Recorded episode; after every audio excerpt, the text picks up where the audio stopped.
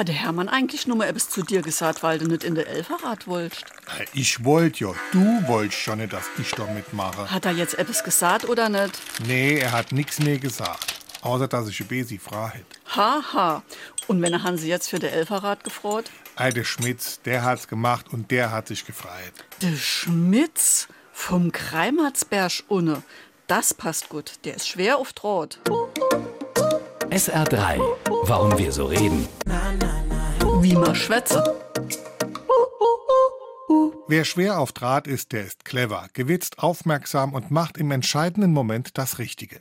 Die Redewendung dürfte Mitte des 19. Jahrhunderts entstanden sein und hängt mit dem Siegeszug zweier Erfindungen aus der damaligen Zeit zusammen.